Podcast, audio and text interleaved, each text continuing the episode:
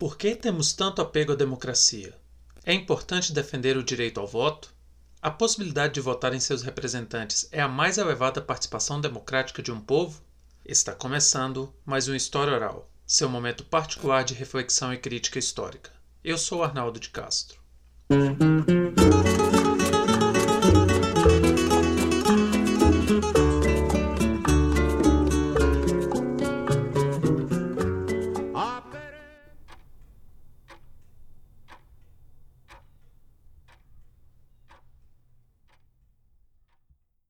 Em 2013 houve um grande clamor nas ruas por mudanças.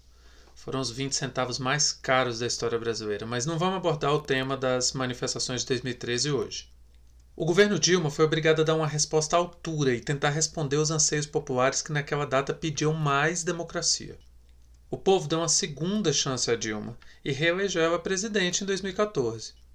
Mas aí a oposição, encabeçada principalmente por Aécio Neves, que tinha sido inclusive o candidato à presidência que foi derrotado pela Dilma, é aquele mesmo que assumiu o Caixa 2 naquele pitoresco diálogo com o então senador Zezé Perrella, né? e prometeu uma intransigente e incansável oposição contra Dilma Rousseff. Dois dias depois das eleições de 2014, depois do segundo turno, indo contra tudo que as ruas pediam, o Congresso Nacional deu uma verdadeira rasteira, uma banana para a massa que reivindicava mudanças. Na noite de 28 de outubro de 2014, tivemos uma votação muito importante e que passou totalmente despercebida.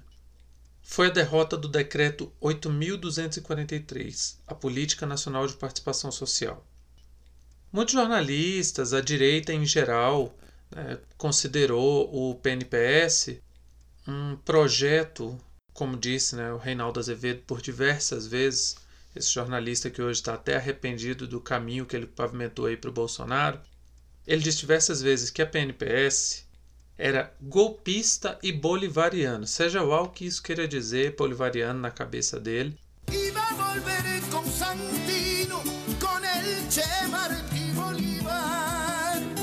É, mas ele afirmava nessa época que em 2014 tudo que ele não gostava, que parecia muito democrático, era bolivariano.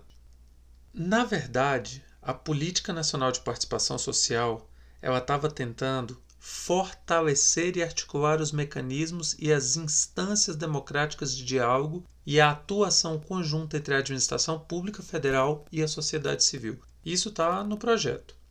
Vale lembrar também né, que o decreto entende por sociedade civil, veja só, olha quem é sociedade civil: o cidadão, os coletivos, os movimentos sociais institucionalizados ou não institucionalizados, suas redes e suas organizações. E o mais interessante é que era obrigação do Estado. O Estado tinha a obrigação de garantir a diversidade entre os representantes da sociedade civil.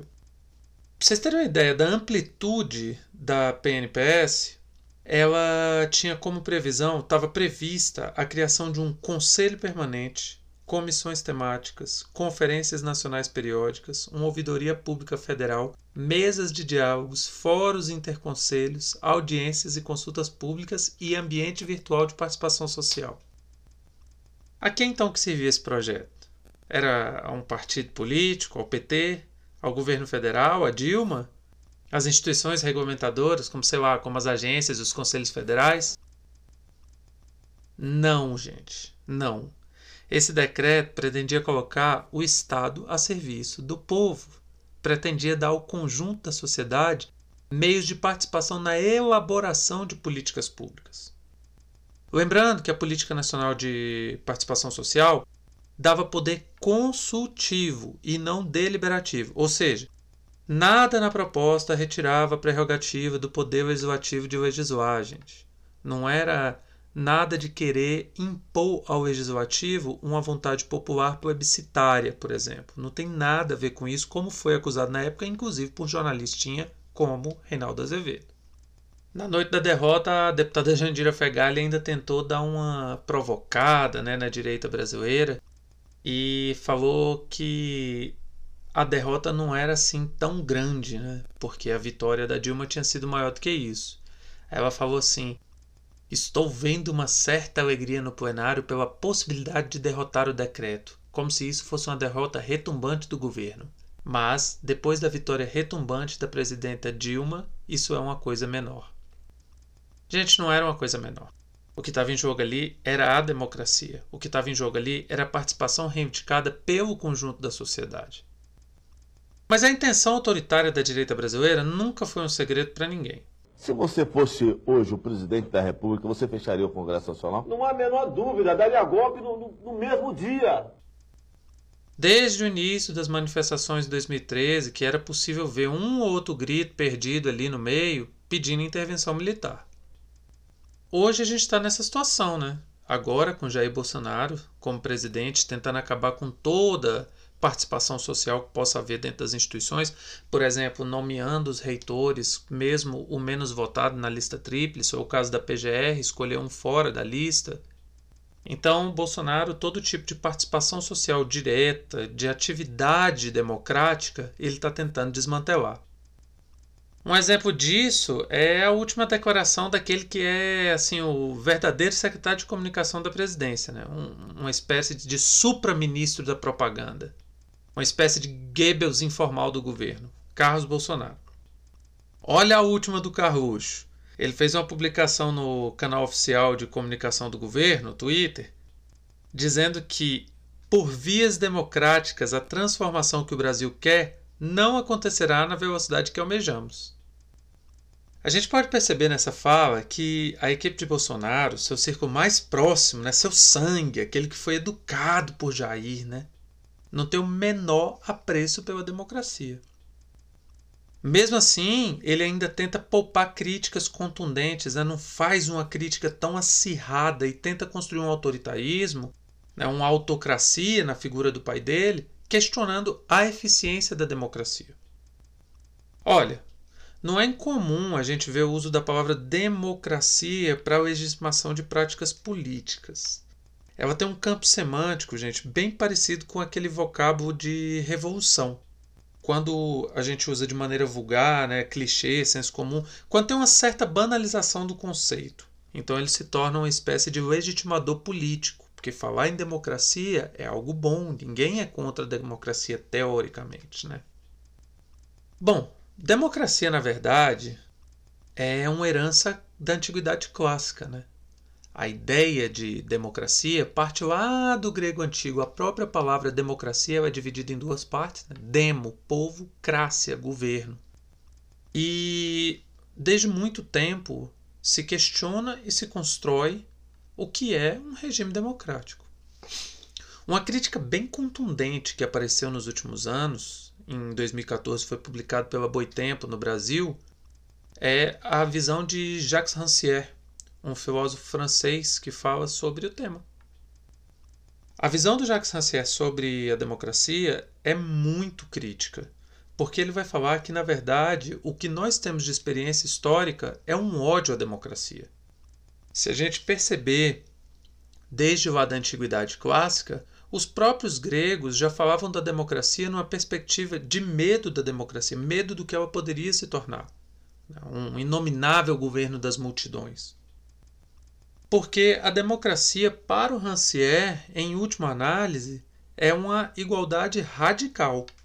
É a pressuposição básica de igualdade. E, nesse sentido, o ódio à democracia ele acaba se tornando um, um fenômeno de longuíssima duração. Porque desde os antigos existe esse medo que provoca o ódio à democracia, esse medo da radicalização do conceito de igualdade e assim da participação política de todos do conjunto da sociedade. Esse ódio ele vem das elites, né? porque a democracia sugere a ausência de títulos, ausência de riqueza ou ausência do governo por aqueles que detêm o conhecimento. Seria o, o fim das oligarquias, da aristocracia, até mesmo da epistemocracia, né? esse governo dos mais preparados, dos mais sábios. Nos últimos tempos, democracia tem sido lida praticamente como sinônimo de democracia liberal. Mas é interessante a gente notar, e o Jacques Rancière deixa isso muito claro, que democracia liberal não é a única forma de democracia. É uma de muitas experiências e é isso que Rancière está criticando. A ideia de que a democracia liberal é a última forma possível de democracia. Poderíamos, por exemplo, pensar no sorteio Talvez seja a forma mais razoável de democracia. Aí o total acaso né, seria o responsável por definir o governo. Todo mundo, né, toda a sociedade, todos e todas teriam as mesmas probabilidades de exercer o poder. E aí, essa questão da representatividade democrática, ela por sorteio talvez tendesse a ser mais justa, porque a democracia representativa é uma limitação da possibilidade democrática.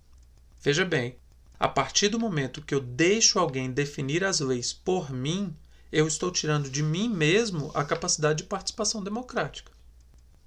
Então, na verdade, a democracia representativa é um governo das oligarquias que, por medo do governo da multidão, oferece a ideia de que governa para todos, escolhido pela maioria.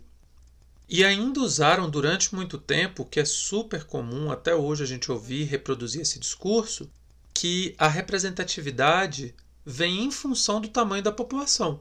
Dizem que a nossa sociedade, por ser muito grande, muito, muito complexa, as cidades hoje têm escalas de milhões. Muitas cidades hoje têm escala de milhares, centenas de milhares de pessoas. Países como o Brasil, com 200 milhões de habitantes, é, seria inviável fazer uma democracia direta, uma democracia realmente participativa. Mas, na verdade, o que o Rancière coloca é que esse pensamento da representatividade em função do tamanho da população nada mais é que um instrumento de poder. Porque democracia, enquanto igualdade, ela pode ser exercida nos mais diversos espaços, independente do tamanho da população. Agora, a questão é que para as elites, igualdade só é possível, só é um conceito válido quando se encerra nela mesma, nos seus pares, né? Por isso, a participação de outros segmentos da sociedade só foi tolerada ao longo da história depois de intensos e muitas vezes de sangrentos conflitos. É, então, a experiência democrática ao longo da história é uma experiência de exclusão da vida pública de muitos e muitos. Eu acho que o melhor exemplo dessa, dessa exclusão, para a gente verificar essa exclusão, é a vida pública da mulher, que sempre teve severa limitação de participação nos mostrando, né, sempre mostrando, como a desigualdade opera no campo da coerção das elites que têm ódio à democracia. Rancière chega a afirmar, gente, que só reprimindo a catástrofe da civilização democrática é que se pode vivenciar a boa democracia, ou seja, né, aquela democracia sem mulheres, sem trabalhadores, sem analfabetos, sem pobres, sem indígenas, sem negros, sem negras. E por aí vai, a democracia que nossa elite gosta.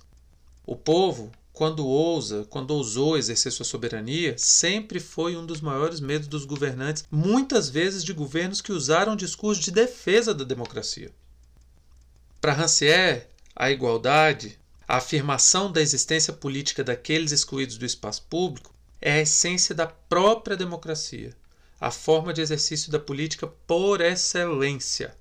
É daí que a gente não pode considerar o que temos hoje como uma democracia finalizada, né? o, o último ponto democrático.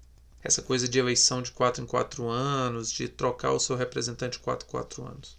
Olha, gente, o que a gente tem no Brasil hoje é a radicalização do ódio à democracia que o Rancière está expondo. Os limites da nossa democracia são intrinsecamente ligados ao ódio que a nossa elite tem da possibilidade de um qualquer, sei lá, como um operário ou uma mulher pode poder acabar ocupando o cargo principal, a cabeça do Estado, a presidência da República. Olha que louco esse raciocínio. O Estado democrático de direito, então, né, nesse raciocínio, para as nossas elites, só é democrático se retirar a possibilidade da democracia. Por quê? Para não deixar estabelecer uma igualdade de oportunidade, ser parte da vida pública para todos e todas. Mas dentro desse contexto que o Rancière coloca para gente, é bem instigante pensar um modelo que tente suprir essa vontade democrática da multidão. E aí que está a questão. Mesmo com todas as críticas que o Rancière faz para a nossa democracia, é importante manter o direito de voto? Olha, na minha avaliação hoje, para o contexto que a gente vive, claro que é importante. O que a gente não pode é reduzir a democracia ao direito de escolher seu governante de quatro em quatro anos.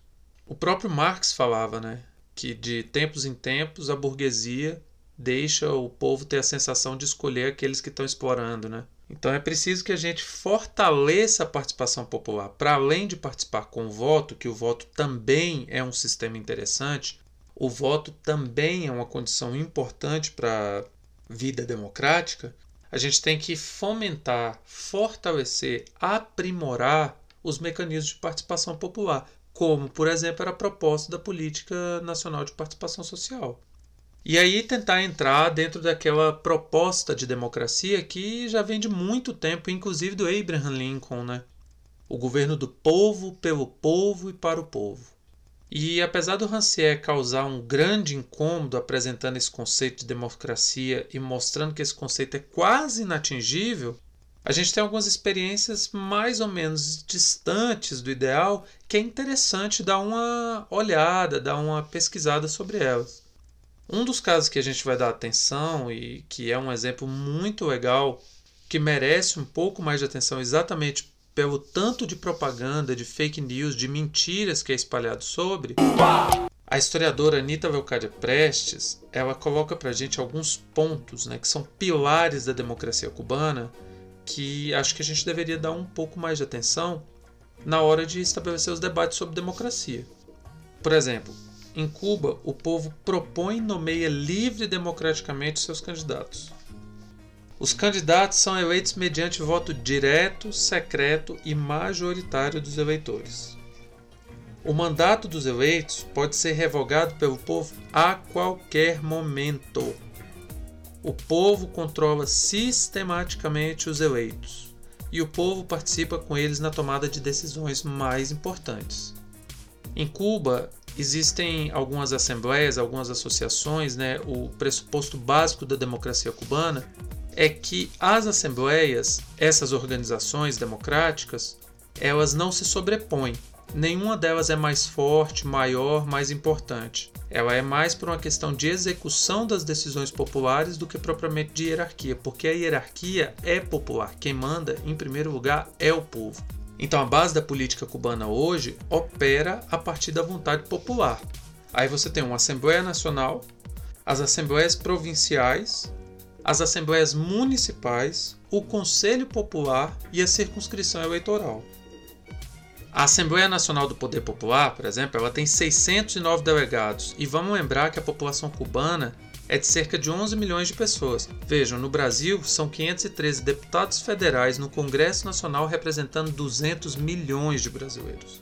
Então, Cuba tem uma representatividade de deputados muito, incomparavelmente maior que a representatividade brasileira. As assembleias provinciais do Poder Popular em Cuba, elas estão presentes nas 14 províncias cubanas. E as assembleias municipais estão em 169 municípios. Todas essas assembleias municipais, elas são formadas pelos conselhos populares, que são 1540 conselhos populares. Cada conselho agrupa várias circunscrições eleitorais. Então, os eleitores elegem ali seus delegados para fazer parte dos conselhos populares. Dentro desses conselhos são formadas as assembleias municipais, depois as assembleias provinciais e depois a Assembleia Nacional do Poder Popular.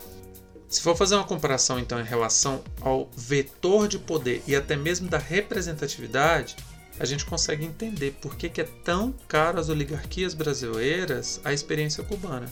Rotineiramente, Cuba é acusada pela nossa elite de ser uma ditadura. Aí leva um monte de adjetivos semelhantes.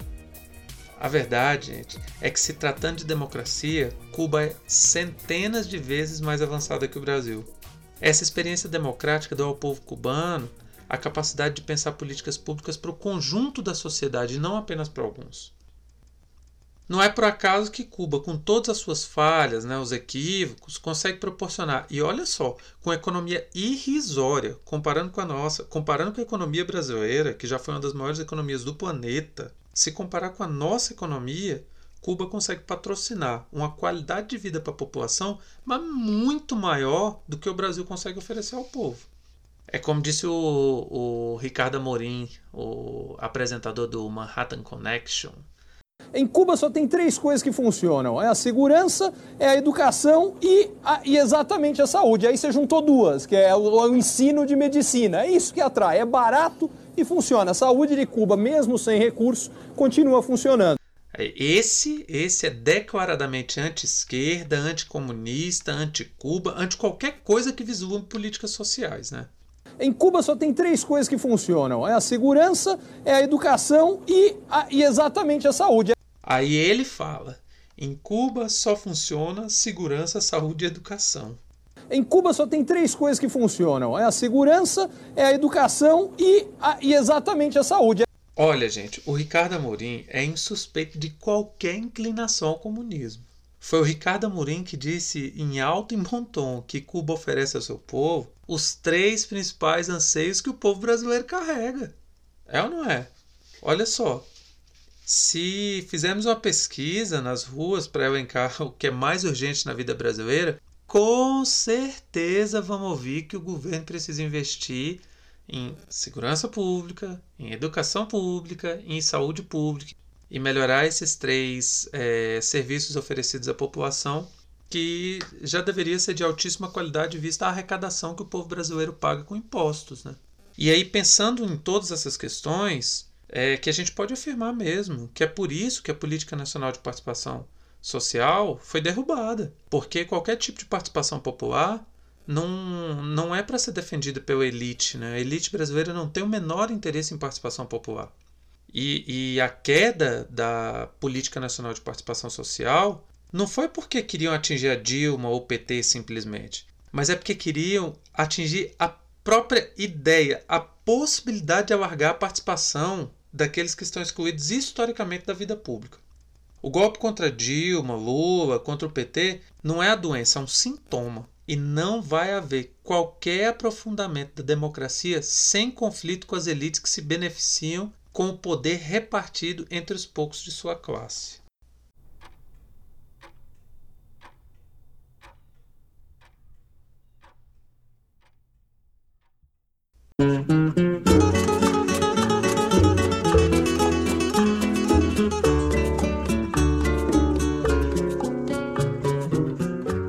Encerramos aqui mais um capítulo. Espero que tenham gostado dessa jornada. O História Oral é uma produção independente, por isso pedimos gentilmente para que sempre seja citada a fonte em qualquer utilização de nossos podcasts. Para sugestão, elogio, crítica, contestação, dúvida, comentário, pedido ou qualquer outra interação, por favor, entre em contato pelo endereço de e-mail historiaoralpodcast@gmail.com ou por mensagem direta em qualquer uma das nossas redes sociais. Muito obrigado e até a próxima.